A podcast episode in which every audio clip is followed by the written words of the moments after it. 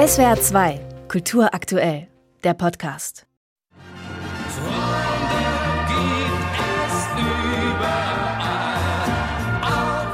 Juni 1974. Die Eröffnungsfeier der Fußball-WM in Deutschland findet im Frankfurter Waldstadion statt. Mit Musikbeiträgen wollen Sänger und Sängerinnen die Nationalteams ihrer Länder vorstellen. Für die DDR singt der Schlagerstar Frank Schöbel. Das kam jeweils beim Publikum sehr gut an und ist eigentlich auch eine legendäre Nummer gewesen. Der Journalist Gunnar Leue erforscht die Verbindungen zwischen seinen großen Leidenschaften, Musik und Fußball. Witzigerweise war eigentlich dieses Lied, ja, der Fußball ist rund wie die Welt, das durfte er von der DDR-Seite nicht singen, sondern musste dann die B-Seite seiner Schallplatte singen.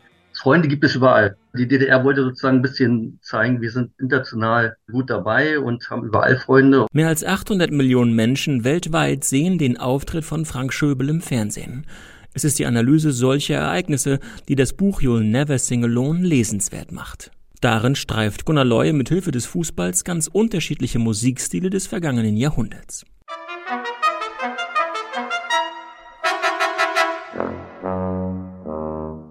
Leue wirft auch einen Blick nach Russland in die 1920er Jahre. Dort lädt Komponist Dmitri Schostakowitsch Spieler von Zenit Leningrad zu sich ein und spielt vor ihnen Klavier.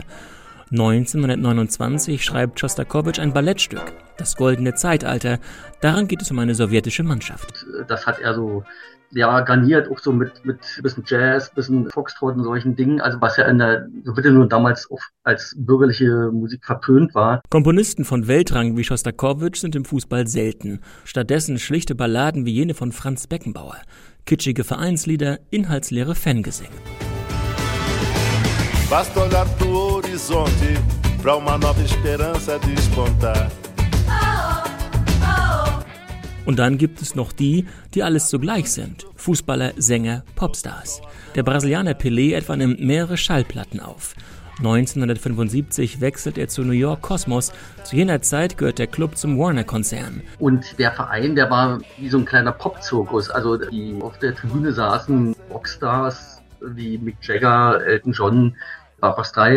Gunnar Leue illustriert die Recherchen in seinem Buch mit 250 Abbildungen, mit Plattencovern, Plakaten, Eintrittskarten. Und er wirft einen Blick in die Zukunft von Fußball und Musik und damit auch in die Zukunft von sozialen Medien, Streamingdiensten und künstlicher Intelligenz. Hier, Barcelona. Ein Sinnbild für diese Zukunft ist die Partnerschaft zwischen dem FC Barcelona und Spotify. Bis 2026 erhält der hochverschuldete Traditionsclub rund 70 Millionen Euro vom schwedischen Streamingdienst. Ja, kann man sich vorstellen, wie das gemeint ist. Also die werden da nicht zusammen singen, sondern es wird natürlich in der Vermarktung eine völlig neue Art der Verbindung sein passt irgendwie zu der ganzen Entwicklung der kommerziellen Aufladung sozusagen des Fußballs. You'll Never Sing Alone von Gunnar Leue ist ein unterhaltsames, kurzweiliges Werk. Der Autor analysiert Musikstücke stets in einem gesellschaftlichen Kontext und er freut sich schon jetzt darauf, seine Recherchen mit Fußballfans aus ganz Deutschland diskutieren zu können. SWR 2 Kultur aktuell. Überall, wo es Podcasts gibt.